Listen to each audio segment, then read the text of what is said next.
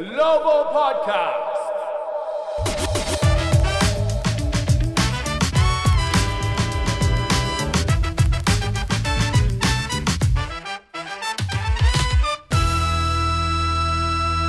Hello and welcome to the Wizards Global Podcast. 皆さんお元気ですかウィザーズは6連勝、そしてここ9試合は8勝1敗、超元気です。昨日の勝利で今日現在カンファレンスの10位、プレイントーナメントの最終枠に入りました。レギュラーシーズン残り14試合、そのうち9試合は勝率が5割以下の対戦相手。このいい流れを維持できるといいんですが、まあ、例えばこの先14試合11勝3敗だと勝率5割到達そんなゴールまで見えてきました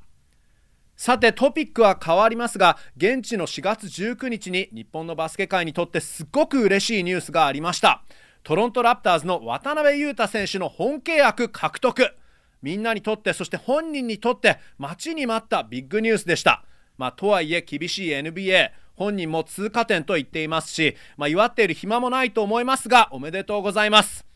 さあということで今日は渡辺選手についてそしてもちろん八村選手についてスポーツジャーナリズムのスーパースター宮地陽子さんをお招きしてたっぷりと話を伺いたいと思います。それでは早速インタビューです。Take a listen.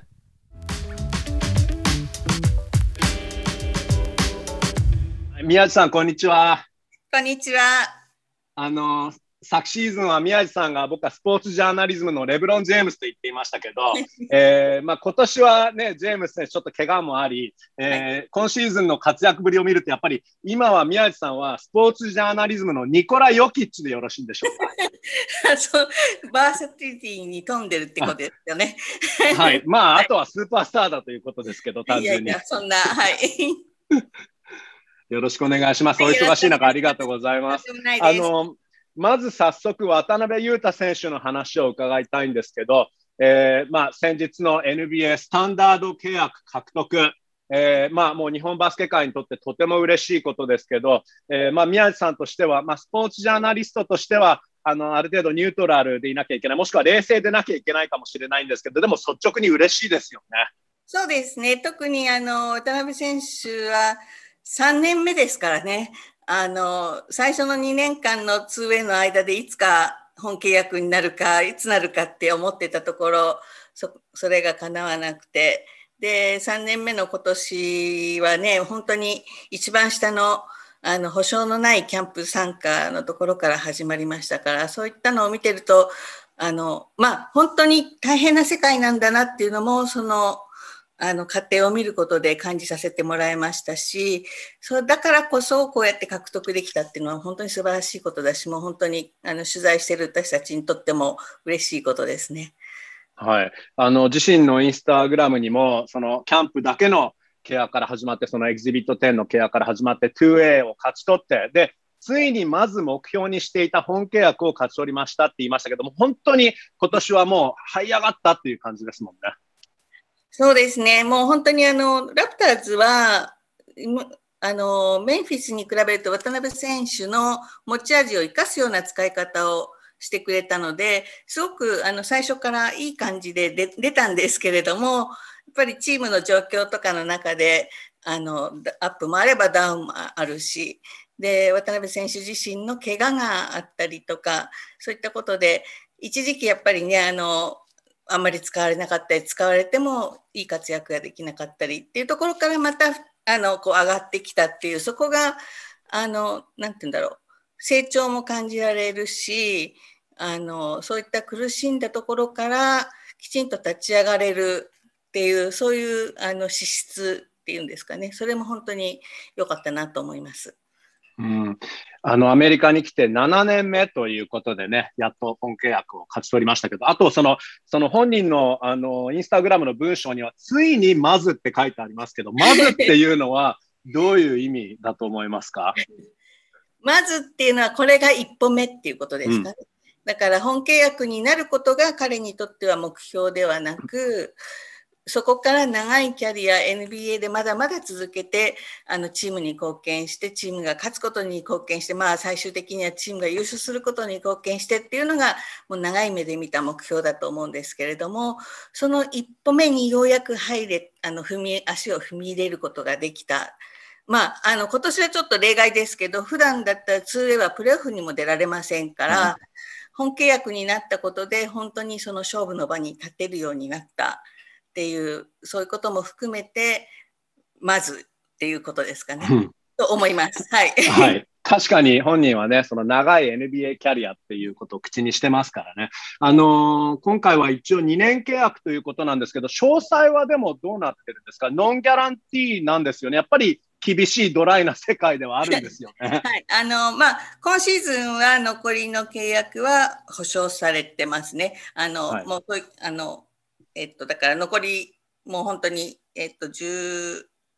ラプターズは残り、昨日も入れると15試合ですかね。今、14試合ですけども、あの 2A のままだったら、例えばアクティブにならなければ、その試合数分は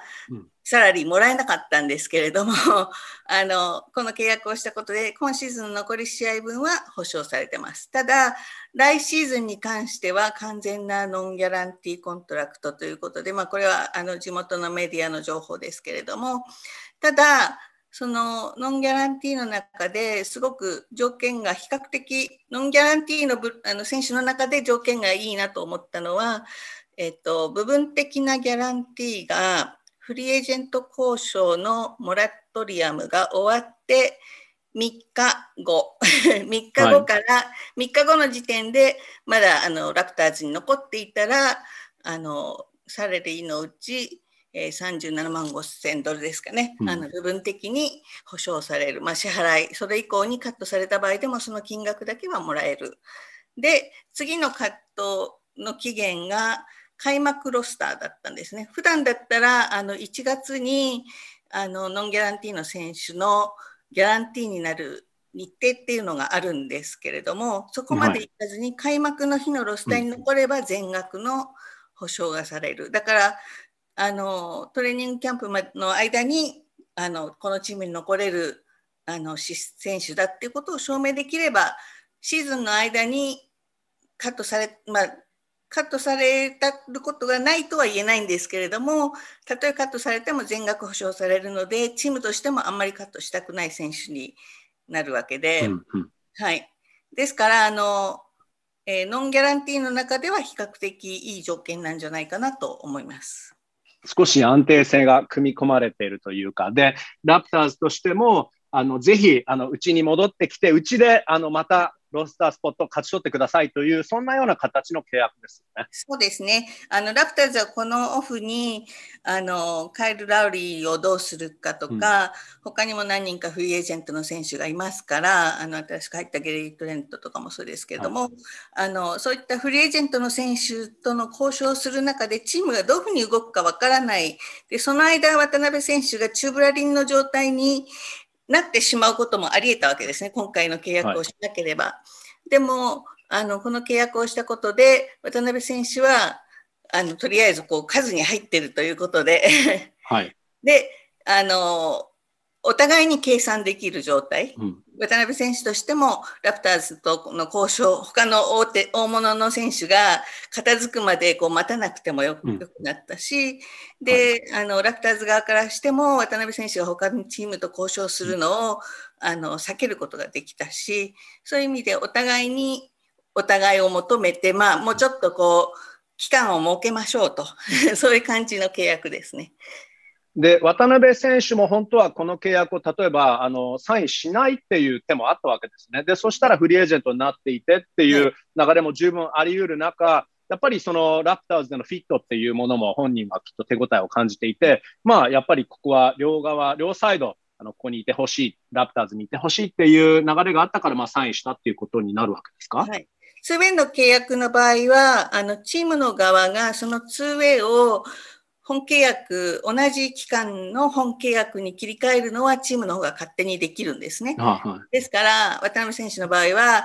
ラプターズが今シーズン残りまでは本契約にするよって言ったら、渡辺選手はそれを断ることはできないんですけれども、うんうん。はい、今回のはそうじゃなくて、あの新しく2年契約を交わしたということなので、それはもちろん両者の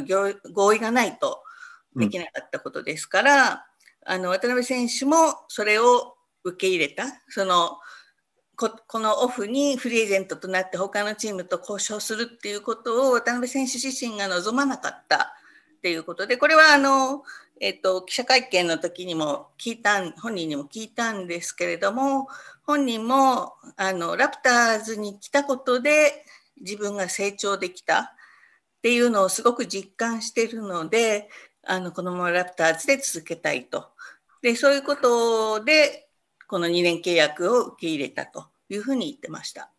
うんなるほどあの地元のメディアの評価を見てもあのまあ、渡辺選手のディフェンス力の評価がもうめちゃくちゃ高くて、まあ、それはもう渡辺選手の持ち味ですけど、あと今シーズン中に、まあ、特に本当、ここ2、3週間ぐらいかなと思うぐらい、あの、スリーの精度も良くなりましたし、シュート力も成長して、あの、この今、やっぱりこれが、この活躍ができてるっていうのは、フィジカルの面と、メンタルの面と、すべてが今一致してるっていう感じなんですか？そうですね。でも聞くとメンタルが結構大きいっていうふうに本人は、うん、言うんですけれども、あのうまくいかなかった、まあ、足首捻挫したあのその影響もあったのかもしれないですけどうまくいかなかった時期っていうのはいろんなことに躊躇してて、はい、躊躇していいプレーができないからプレータイムが減って短いプレータイムだと今度またミスをするとすぐに下げられちゃうからさらにこうあの迷ってそのなんかちょっと悪循環に入ってた感じがあるんですけれども、うん、あのそれでは結局は勝ち取れないそういう世界なので その迷ってたり躊躇したりミスをすることを恐れてるとどうしてもプレーに出てしまうということでそこら辺がこう自分の中で切り替えができたっていうのが一つあったと思います。であとはスリーポイントはもちろんあの入る入んないがあったんですけれどもあのゴール近辺、はい、あのシュートっていうのが渡辺選手自身ずっと課題っていうふうに本人も言ってたしあの周りからもコーチからもそういうふうに 言われてたらしいんですけれども、はい、あの本当にゴール近辺に行くんですよ。切れ込むんですけど、うん、そこからパス出しちゃうんですね。迷った時が、は。いはい。うん、だからすごいいい動きはしてるのにそこシュート打てばいいのにってところでパスを出しちゃうからディフェンスからしたら全然怖くない存在になってしまってそういったところもあのゴール近辺でこう決められるようにあの本当に4月になるかなんないかぐらいの頃からあのゴール近辺決められるようになってあの、えっと、ウォリアーズ戦であのちょっと長い時間出た時に、はい、あの元 セントマスモアのプレップ時代のチームメートのエリック・パスカル相手にゴール下であのシュートを決めて and one をもらったと。それが渡辺選手曰く今あの自分が NBA で初めてもらった and one だったと。でだからそのそこからちょっとやっぱり自信がこうついてきたんだと思うんですけど本当にそこからゴールの近辺に攻め込むことがすごく増えたんですね。で増えてダンクもするし、あのレイアップとかでいろいろかわしながらも決めるし以前より本当にゴール近辺のシュートあの打つし決めるしっていうことが増えて多分それができたことで外でこうボールを持った時にもディフェンスとしては抜かれることも怖いし あのある程度こうぴったり疲れてたのが少し緩くなったりとかなんかそういういい循環がこの3月終わりぐらいからですかね。なんかあのできてあの好プレーにつながってそれがまあちょうどあのチームの主力が休んだ時期に重なったこともあってプレータイムが増えて認められてっていうこうだから本当にいいことが進み始めるといい方に循環してっていうのが今の渡辺選手の状態だと思います。うん確かにシュートに関してはあのインサイド、アウトサイドともにそのお互いに対しての相乗効果っていうのがありますからね。だけど、あのこの、まあ、成功を継続するにはとなるとメンタルということだと思うんですけど、その乗った状態っていうんですか、それをどうやって維持するんですかね、このやっぱり厳しい世界でっていうのは、やっぱりね、怪我あるいはその失敗っていうのも当然あるでしょうけど、それでもそのあ今、ここまで成功している理由は積極性だからって、それをどうやったらキープできるものなんでしょうかね。そうですね。これは本当に トップの選手のメンタリティーなのでね、うん、あの、どんな選手でも絶対迷う時っていうのはあると思うんですけれども、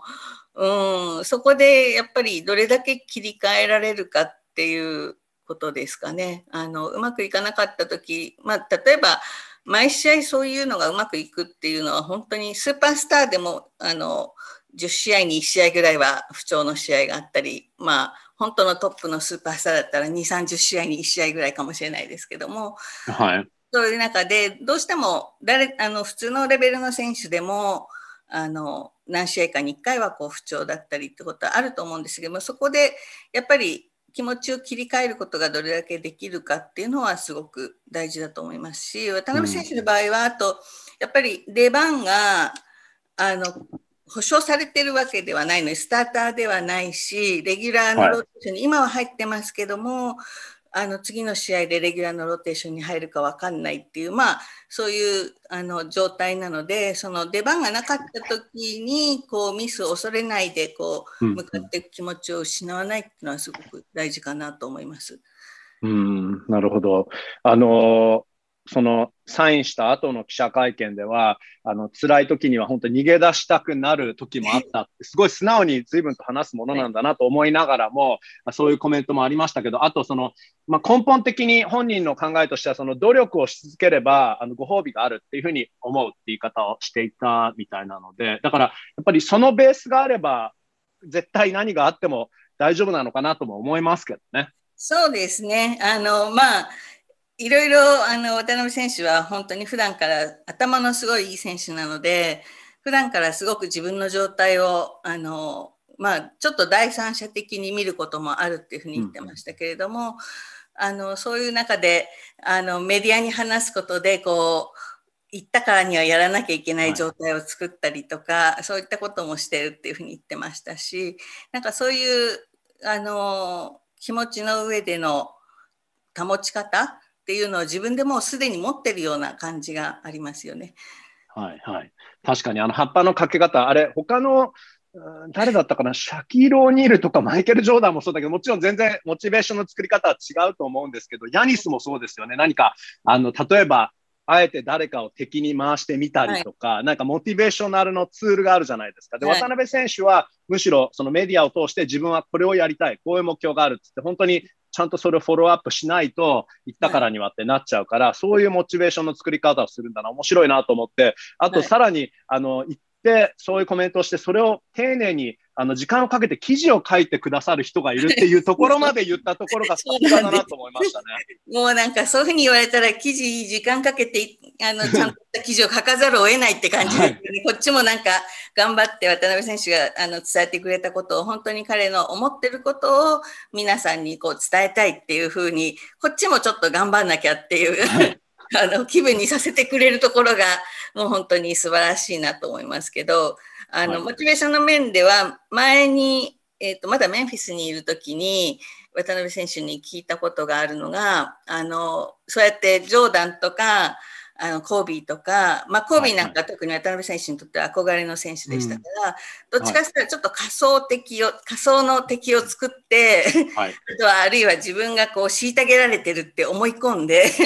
あるいはあの選手によっては本当にあの底辺からのし上がってきて貧しいところからこうちょっと相手を見返してやる世の中を見返してやるって感じでこうやってきたっていう選手が多い中で渡辺選手はどうですかって聞いたら渡辺選手はそういうあれはあまりないと。だから自分のモチベーションになってる一番の根本はバスケットボールが好きだっていうこと。っていうふうに言ってたのがすごい印象的で、やっぱりアメリカに来てみると、渡辺選手ってあの日本でもあのバスケットやってたご両親のもとで生まれてバスケットボール、はい、あの多分何不自由なくこうバスケットボールをさせてもらって育ってきてこうあのプレップスクールからアメリカに出ることも許してくれたし比較的そういうまあ日本っていうところで生まれたことはちょっとあのそういう意味ではちょっとアメリカで育った選手とは違うとは思いますけれども順調なこう道を歩んできたっていうことで、そんなにこう周りを敵に見るとか あの恨むとか見返してやろうとか、はい、そういう気持ちよりもなんか本当に純粋に自分が好きだ、バスケットボール大好きでもっと上手くなりたいっていう気持ちでこうやってるって言ってたのはすごい印象的でしたね。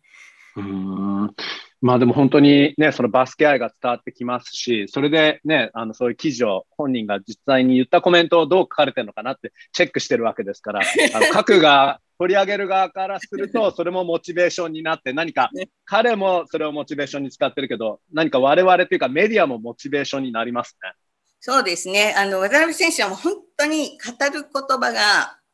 素晴らしくて、もうそれだけ使って文章をつなげたら、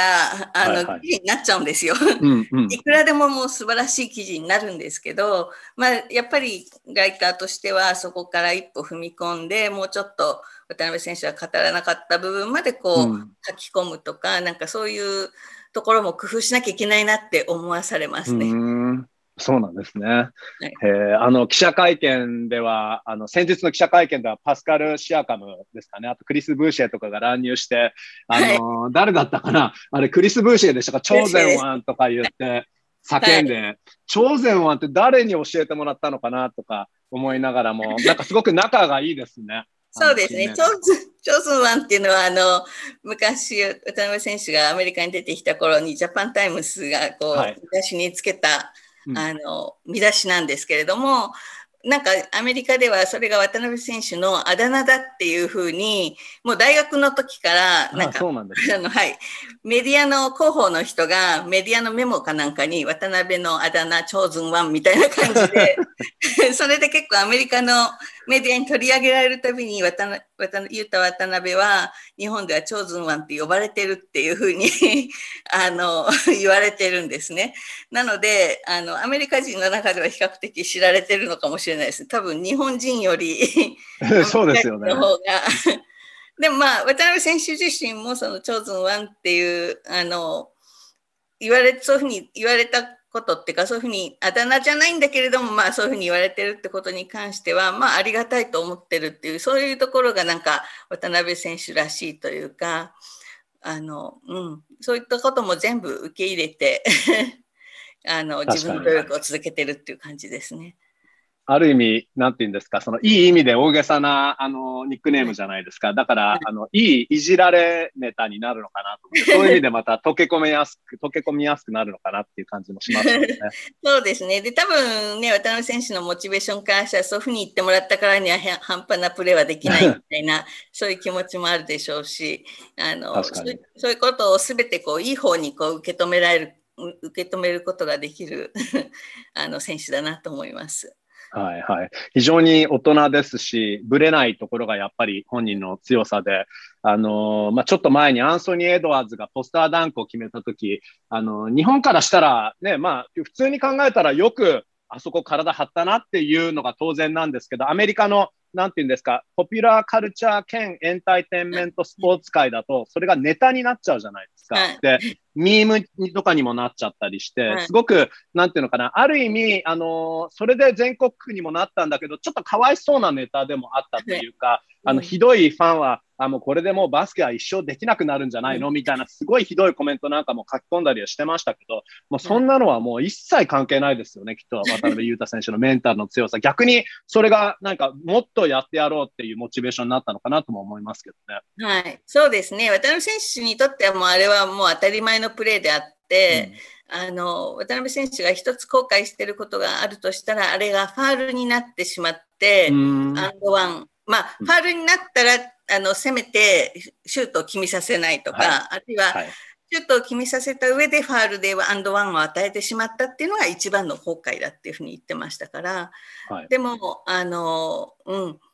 そうやっていじられるのはむしろああいう場面では、あの、えっと、嬉しかったっていうふうに言ってましたね。あのあれの後にチームメイトたちが結構あのいじってきたらしいんですけれども、はいはい、やっぱりそういうカルチャーですよね。あの、はいはい、ああいうのがあったら、あの、笑い、笑い飛ばすようなそういうカルチャーはアメリカではあるので。確かに確かに。で、それは逆にそれをしてくれたことが嬉しかったっていうか、はい、あの、うん、それそうじゃなくて変に気を使われて同情されて、チームメイトからこうなんか、なんか腫れ物に触るような感じでこうなんか話題にも出さないみたいになったらむしろ嫌だったっていうふうに言ったので、まあ渡辺選手もアメリカも長いですから、はい、もうダンクなんて何百本と多分 あの上から決められてるでしょうしあの言ってたのはあの去年まで去年昨シーズンは練習中にジャジャーモラントからもう本当に練習中に何本も何本もダンク決めてっていうふうに言ってても、それは当たり前のことなのででも、ダンクをされる上からされるからこうそこのディフェンスに行かないっていう選択肢は渡辺選手の場合はないので、それをやることが自分の持ち味だっていうのも分かってるしなんかそういうところはもう本当に自分の信念というかこうやるべきことっていうのは本当に分かってる、あの選手ですよね。はい。すごく冷静ですし、偉いっていうか、まあ、英語でマチュリティですよね。まあ、あの、実際にでも26歳ではありますから、その、ね、ワンアンドダウンで1年生から出てくる20歳の選手とか19歳の選手とはまた全然違いますし、まあ全然違うタイプの選手として味を今持ち味を生かしていると思うんですけど、どんなポテンシャル、その長いキャリアって本人も口にしてますし、あと運も必要だとは言ってますけど、これが全ていい方向に全部が転んだとして、で、例えばまあ、実際に能力を全部生かしきったキャリアの選手ってそう実はいないかもしれないですけど、そもそも。だけど、それが全部生かしきれた場合って、どんなポテンシャルがあると思いますか？そうですね。渡辺選手の場合は、なんかそのあんまり形にはめるのが難しいというか、うん、比較的何でもできるんですよね。あのシュートもシュート課題だって言われてましたけれども、もともとは渡辺選手にとってシュートって本当は一番得意なことだったんですね。アメリカに出た当初は一番の自分の持ち味はシュートだっていうふうに言ってましたからそこからあのディフェンスというあの武器を見つけたことによってディフェンスが一番になりましたけれどもであのパスも悪くないし、まあ、一番何といっても判断力とかそういうバスケ IQ の面が高いので。でサイズの割に動けますし、うん、本当にいろんなことができるので何か一つですごい特化したっていうよりは本当にどんな形でもチームが求めるものは必要なことをこうできるタイプの選手ですかね。だから多分コーチがここでディフェンスが欲しいと思って渡辺選手を出したら相手のエースをあのシャッターンしてあるいはあのここでオフェンスがちょっと今バランス悪いから渡辺選手入れてみようと思った時にあのオフェンスの面で外からシュートを決めたり中にうまく切れ込んであれあのそこでオフェンスの動きを作り出したりとかなんかそういうコーチが多分ここで何か欲しいと思った時にこう出してそれを確実にこなしてくるっていう選手になったら渡辺選手のそれは理想形かなというふうに思います。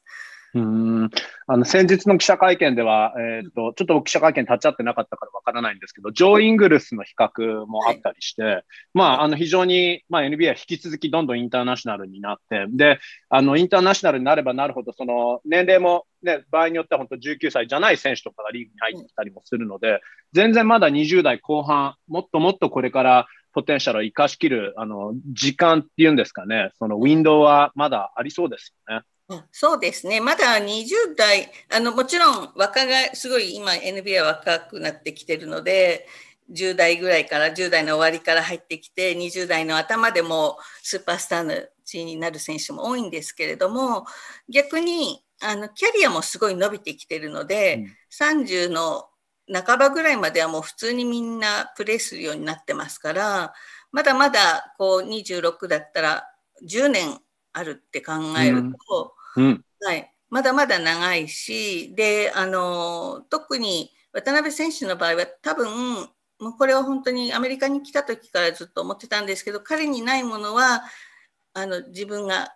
努力すれば得られるもの。一番は多分体の強さだと思うんですけれども、はい、体の強さがあの足りなかったことでそれがついてくれば持ってるものを出せるようになってくる選手だなというふうに思ってたんですけれども今の段階でも多分前よりはすごい体も強くなりましたけどもまだまだ体はこう強くなったらもっともっと持ち味を出せるようになると思いますしあのそういったところでもっと安定したプレーができるようになってくる、そういう余地は全然あると思います。確かに、オフェンスではね、本当に確かに体が強くなって、もっと弾き出されなくなって、スプレーアウトしすぎだっていうのをニック・ナースコーチもね、一回言ってましたけど、本当にそこをちゃんと決めきることができれば、外がもっとスペースができて、で、外ももっと簡単に打てるようになって、で、そこで40%ぐらい決め始めたら、今度はそっち警戒しちゃうから、今度はもっと抜けるようになってって、もう本当に全てがいい方向に進んでいきますよね。はい、はい、そう思います。はい。いや、本当に、あのね、本当におめでとうございますっていうか、あの、八村塁選手の時ももう、それはもう日本中が、で、富山もすごく嬉しかったと思いますけど、えー、まあ、渡辺選手の場合も香川県の誇りですし、でご両親はね、最近聖火リレーにも参加したみたいですよね。はい、はい、そうですね。はい、もう本当に、でもあのそのご両親の支えがあることが渡辺選手にとってもすごくあの力になってるっていうふうによく言ってますし、うん、本当にご両親もあの渡辺選手も本当に応援してるファンなんですよね。はあ、なんかお父さんは昔はすごい厳しかったらしいんですけれども、うんうん、あのそ今は本当にあの一番のファンみたいな感じで、応援してくれるっていうので、はい、ご両親のそういう存在はすごいあの渡辺選手にとっては大きいと思います。うんで結構あの先ほど言ったあの八村選手とっていうのはありましたけれども八村選手と渡辺選手違うタイプのこう、まあ、NBA の入り方も入っていき方も、八村選手はドラフトだったし、渡辺選手はこうやってのあの保証のないところから上がってきたしプレーのタイプもちょっと違いますしそういう違うタイプの2人がこうなんか同時に NBA にいるっていうことが、まあ本当にいい意味で日本のバスケットボール界の刺激になってるんじゃないかなっていうふうに思います。確かに確かに。違うタイプでそれでもってまあ、ね、日本だったらそこまでみんな背が高くないから逆にガードとかになるのかなと思ったらそうじゃなくて3番と4番とか大体そのフォワードのポジションウィングのポジションか4番のポジションでっていうのも面白いなと思うんですけどあとは、まあ、あの香川県の誇りですし人生学園の誇りで伊良部秀樹さんの次に今度アメリカで、ね、このスターがこうやって日本から来てるわけですし、あとジョージ・ワシントン大学も、あの、決してその弱いあの学校ではないですけど、でも現在、はい、今現在は NBA 選手、他にいないですね。そうですね。そんなに多く NBA 選手を出している学校ではないですから、うん、あの、うん、そういう意味では、あの、ゴンザガ大の から来た八村選手とはまたそれも違うところですよね。はい、だからあのある意味こう自分が行った場所でどれだけ成長できるかっていうのが大事だっていうことを渡辺選手はこう見せてくれてるんじゃないかなっていうふうには思います。だからあの成長できる場だと思えばそこがたとえ NBA 選手を出してないあの舞台であってもそこから出てくることは可能なんだなっていうのをあの日本の子どもたちとかこれから続く選手に見せてるんじゃないかなっていうふうには思います。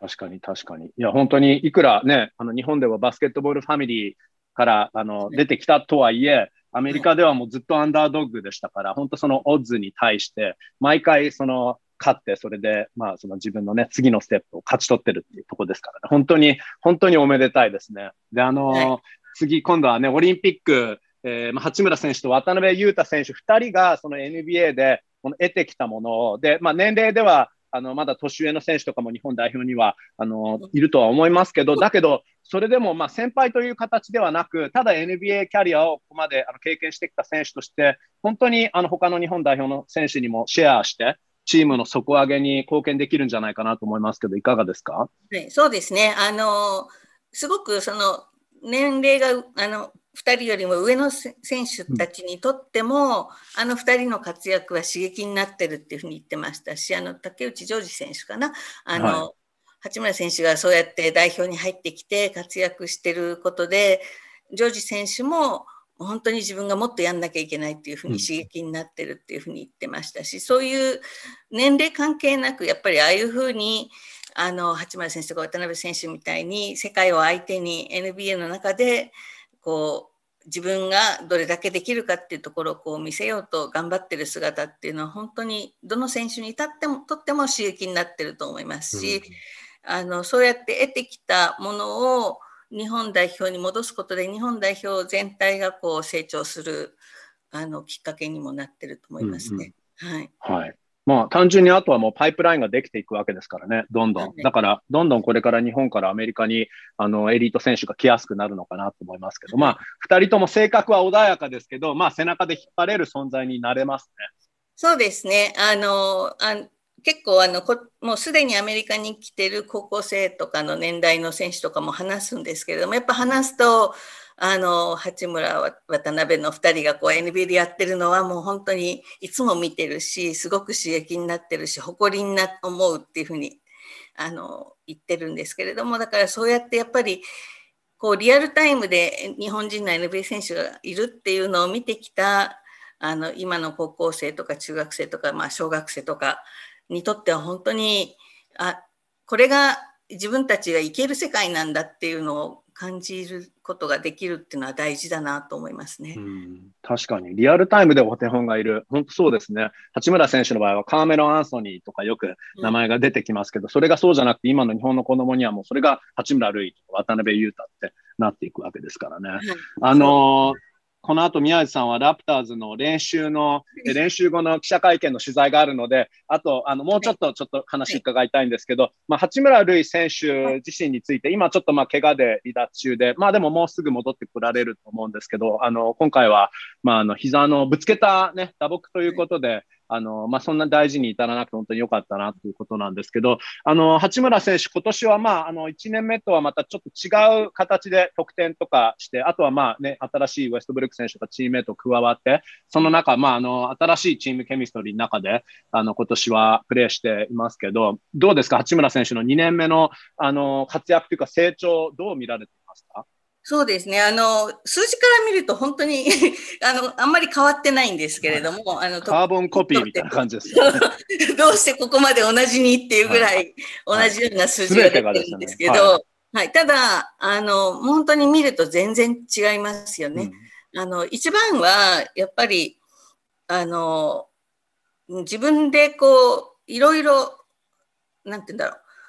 あの意見を言うようになったり言葉を出すようになったり、あの多分ウエストブルックのような選手だと自分からこう言わないとこうもっともっと引き出してもらえない存在だと思うんですけれども自分がこう正面からぶつかっていけばかなりあの引き出してくれる存在なので、うん、そういった選手に対してこうなんか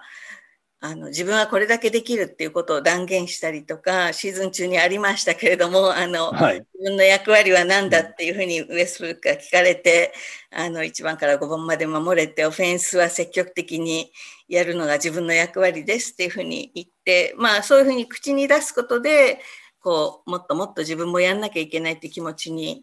なってあのっていうなんかそういうもっと先をこう何て言うんだろう八村選手の場合はゴンザガの時も思ったんですけど日本の結構学校のシステムにちょっと似たとこがあって1年目は見る時間2年目はこうなんかそれを少しずつこう自分のものにして出す時間、うん、だから日本だと中1とか高1の時には先輩がやるのを見るだけであんまり出番ないじゃないですか、うん、なんかそれが結構体に染みついてるのか結構1年目は結構受け身なんですねある意味、受け身でこう自分ができるだけこう見て吸収する。でだからこの2年目っていうのはそれを少しずつこう自分のものにしてこう出していく。でそれがすごく今シーズンにも表れてると思いますしあのうんそうですね。結構あの何でもやろうとしてるのもすごくあのまあ1年目から口では言ってたんですけれども口では結構自分は何でもできますよって言って、はい。ででもやっぱり多分1年目新全く新しい世界に入って本当に何でもやるのっていうのはすごい大変だったと思うのが、うん、今は本当に少しずつそれが実際のコート上でのあの結果としてこう残せてる。で残せたことで自信にもなってるしなんかそうやってこう前進してるっていうのはすごい感じられるシーズンですね。うん確かに本当何でもできるっていうのはね、昨年、昨年も言ってましたけど、今年は本当に、あとはあの、勝利にこだわるっていうチームの方針、まあ昨年はもうちょっと再建でしたからね、今年はプレーオフっていう目標がある中、あの本当結果が出出なきゃいけないっていうところで、あの、エリート 2A 選手になれるっていう兆しを見せてくれるっていうか、そのポテンシャルを本当見せてくれてますよね。そうですね。本当にディフェンスの面では、あの今シーズンはすごい大きな成長が見られると思いますしあのいろんな意味であのスカウティングで相手の選手のことが分かってきたとかそういったことももちろん大きいと思いますしあの任せられる責任が大きくなったっていうのもあると思いますしあのそれができるっていうのをこう見せてるシーズンですよね。昨シーズンは多分ディフェンス面ではまだ全然評価されてなかったと思うんですけども、はい、リーグのあの他のチームからしても、今シーズンは結構相手の選手とか、他のチームの NBA 選手とか、NBA コーチとか、八村選手の話になった時に結構ディフェンスの話もこう、ディフェンスもいい選手だっていうあのコメントが出るように増えて増えてきてるので、あの本当にやってることをそうやって周りからも認めてもらえるようになるなってきたんだなっていうのは感じますね。確かにあの直接のマッチアップの相手を結構抑えてる試合は多くて、あの逆にちょっとやられてしまってるのが、あのその他の人とスイッチしたとき、まあそこはもう本当に大変なアサイメントですけど、あの、スイッチしたとき、あるいはそれでも、あの、そのスイッチした相手のガードの控えにちょっとやられちゃったりとか、あの、まあ、そこはもう致し方ないのかもしれないですけど、おそらくその、あの、まあ、スコット・ブルックスヘッドコーチが言ってるみたいに、相手チームの選手の、あの、ことを把握する上での、そのメモリーバンクっていう、その引き出しも増えてきたのかなと思いますけどね。うん、あの、でも、やっぱりウェストブルック選手の影響、あれほど、なんていうの、やかましいというか、ちょっとおっかない先輩っていうのはそういないですよね、NBA に。そうですね。あの、昨シーズンは、ブラッドリー・ビールがやっぱり、あの、ジョン・ウォールが怪我してやっぱり休んでましたから、どうしてもリーダーっていうのはブラッドリー・ビールだったんですけど、ブラッドリー・ビールは、ビール自身も自分はすごいどっちかというと静かな方だっていうふうに、あの、はい一番最初すごい印象的だったのは、八村選手が入った最初のトレーニングキャンプの最初のメディアデーで、ブラッドリー・ビールが、ルイは自分の若い時にすごい似てると、はい、なんか物静かで、あんまり言わないと自分もそうだったっていうふうに、なんかその、なんかそういう物静かなあのリーダーのもとで1年間やって、で、今度はそれに対してすごい、あの、もっともっとこう、向こうからこう、葉っぱをかけてくるような、あのどんどんやれと知った激励してくるようなリーダーが加わったことでもう本当になんかその辺のバランスもよくあの八村選手もそれに向かっていくだけの下地が多分昨シーズンでできたので、うんうん、結構そういったあのウエストブルックの激しいリーダーシップにもこう一生懸命ついていこうとする姿勢がすごい感じられますよね。うんはい、確かに激しいリーダーシップっていうのがすごく合ってる感じがして、あの、メディアに対しても、あの、いい意味で厳しいじゃないですか、ウエストブルックっていうのは。だから、あの、質問がちゃんとしてないと、これは2週間前、あの、山脇さんともこの話したんですけど、はい、自分らの質問がちゃんとして、なんかだらけてると、また怒られちゃうんじゃないかなとか、あの、一回は、あの、ウィザーズのスタッフが実は、あの、ウィザーズのチームのために、あなんか、フィーチャーを作ってる時に、ちょっと質問の聞き方がちょっと甘かったのか、あの、ウェストブルック選手はそれを気がつかず、スタッフだと知る。まあ関係ないんですけどね。それでその質問したプロデューサー怒られちゃったっていう、そんなこともね、あったんですけど。はい、これが、あの、ロッカールームとかでライブやるとさらに激しいですからね。あの、結構そうですよね。時代とかに、あの、ウェストブルックが、あの、取材のメディアに対して結構喧嘩ふっかけるような感じの場面も、はいはい、あの、いくつ何度かこう見たことありますけど、ただ、はいあの、すごい彼に関してすごい印象的だったのは、もっと若かった頃に私、あの、サンダーの取材、あの、サンダーというチームの取材をするために行ったことがあって、まだ、フェイスブックは1年目か2年目ぐらいだったと思うんですけど、まだ若かったので、で、結構あの頃のサンダーは、こう、デュラントとかウェストブルックが、こう、試合前にでもメディアに対応するように、多分教え込まれてたんだと思うんです。うんうんはい、で、試合前にロッカールームに行った時他のメディアが誰もいなくてウエストブルックとベテランの選手が何人かいてでそのベテランの選手の方が私に対して彼に質問したいかいってこう聞いてきたんですよ。はい もちろんもちろんしたいって言ったら、はい、どうみたいな感じでウエストブルックにこうなんかそういうのを教え込んでたようなあのところがあって、はい、でその時に聞きたいことをすごい聞けたっていうのがあるんですけどだから。あのメディアに対してあのもちろん厳しいんですけれどもちゃんと質問に答える場を作るっていう意味ではきちんとしてる選手だなというふうに思います。そういうのを叩き込まれて、サンダーの時のベテラン選手から叩き込まれたんだと思います。しばらくは結構、試合前にロッカールームで必ず5分ぐらいこう答える時間を作ってた時期があったんですけれども、はい、いや、本当にプレーは激しいですし、ね、激しいリーダーシップって言い方でちょうどいいんですけど、でも本当にきちんとしてますからね。だから、あの、まあ、性格は違いますけど、八村選手もひょっとして10年後にはこういうちょっとウェストブルック選手みたいな風格に なるんですかね、ちょっと大将みたいな。結構そういう素質もあるかもしれないですね。はい、結構ビール選手とウェストブルック選手のこういいところをこう吸収して、はい、はい、なんかそういう、うん、今後の彼も本当にいろんな意味であの自分もリーダーに今後なっていくっていうのもすごい意識してる選手なので、うん、八村選手は、はい、あのそういうリーダーシップのやり方っていうのも多分今すごい見てお手本にしてると思いますから、これが多分日本に帰って代表チームに入ったら自分がリーダーになって引っ張っていかなきゃいけないっていうのも意識してますし、そういったリーダーシップ的なあの教育も受けてるって感じですかね。うんいや、すごくね、あのウェストブルック選手にあのいろいろ教わって、今後の八村選手のその本当リーダーシップ面っていうのも楽しみですね。はい、そうですね。あの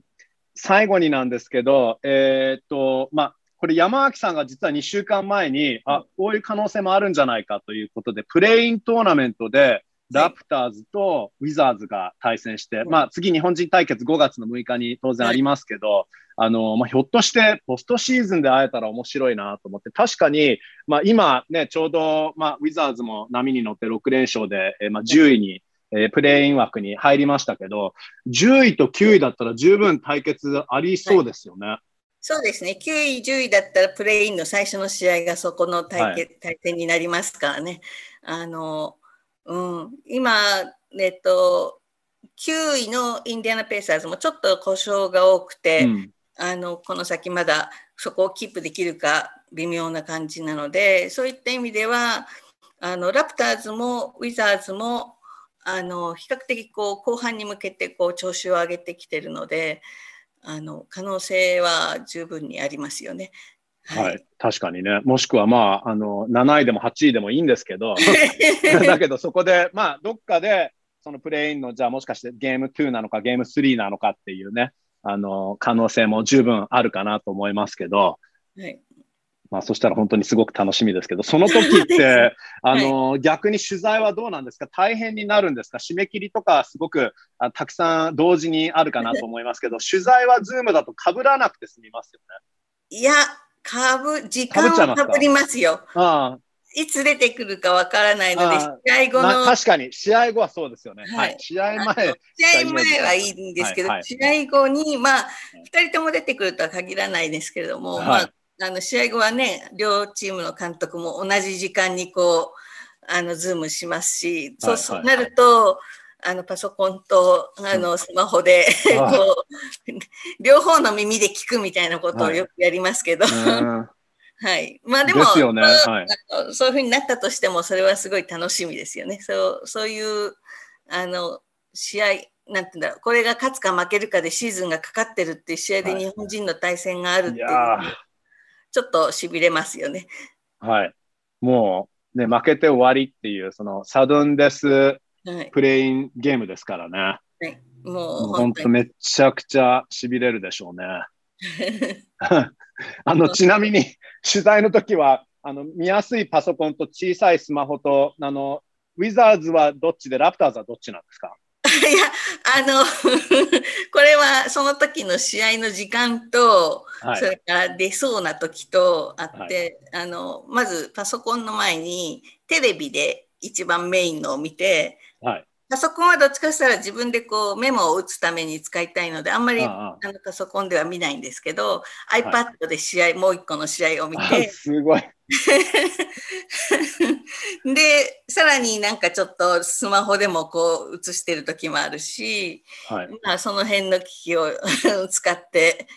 あの見てます。ただやっぱり同じ時間に始まるとかなりきついですね。あのうん、確かに確かに。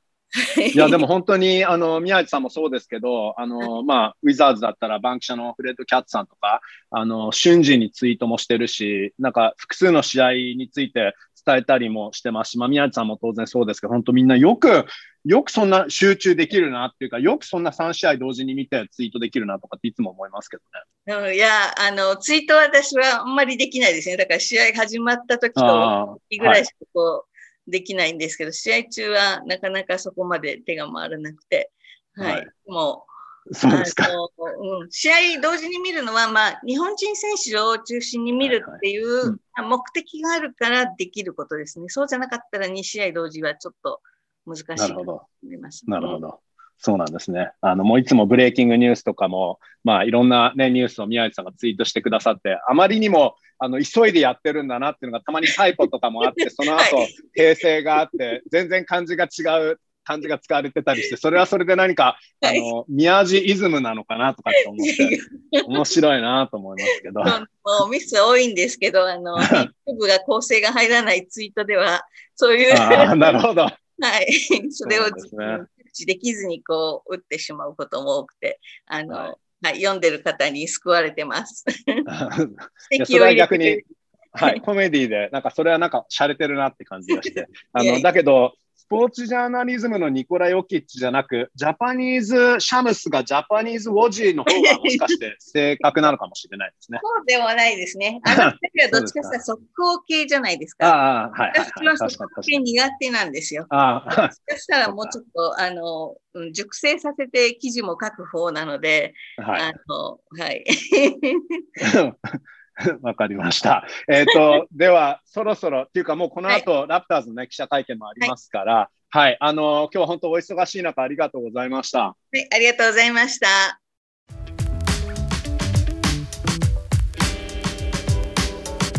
はい、えー、という宮地さんでした。渡辺選手、八村選手についてたっぷりと聞きました。あと、ウェストブルック選手の若い頃の話も興味深かったですよね。あと、えー、宮地さんの試合中のセットアップテレビと iPad とパソコンとスマホ、えー、で Zoom 記者会見は2つ同時でもへっちゃら。さすがのセットアップですね、えー、宮地さんが試合を取材するところを見るビューイングパーティーとかあっても面白いんじゃないですかね。映像をストリーミングしてそしてそこに大西レオさんが実況解説するとかいかがでしょうか？レオさんいかがですか？えー、さあ次回のウィザーズ・ラプター戦日本人対決は現地の5月6日となります。今度こそは対決があるといいんですがまた短波でのゲームとなります、えー、そういえば渡辺裕太選手一つ皮肉なことにトロントでまだホームゲームをやってないんですよね、まあ、なのである意味チームのホームタウンでのお披露目がまだできてないんです。まあ、僕も、えー、トロントに10年住んでいて父親がトロント出身なので、まあ、僕にとってもホームタウンの一つなんですけどトロントのラプターズファンの間でも、えー、ユータというワードは常にバズっていますしもうカルトヒーロー的な存在になりつつありますしすごい人気なので、まあ、トロントにいるラプターズファンは早く生ユータを見たくてしょうがないんじゃないでしょうか。そして最後に話がありましたけどプレイントーナメントでもしウィザーズとラプターズが対戦できたらもうどんなに最高な日本人対決になるんでしょう、まあ、シードにもよると思いますけど超崖っぷちのバトルになりますし、まあ、日本でもウィザーズ派とラプターズ派で割れたりするもんなんでしょうかね、えー、ツイッターで活躍しているラプターズ情報局さんがまたおそらく偏ったアンケートでもやってくれると思うんですけど、えー、ジョークですよこれね。カナディアンジョーク。まあでも本当にどう応援していいかわからなくなっちゃうそんなゲームになるかもしれないですよね。いや実現するといいですね。はい、えー、では今回はこの辺でお別れです。Thanks for listening to the Wizards Global Podcast. Have a great weekend everyone.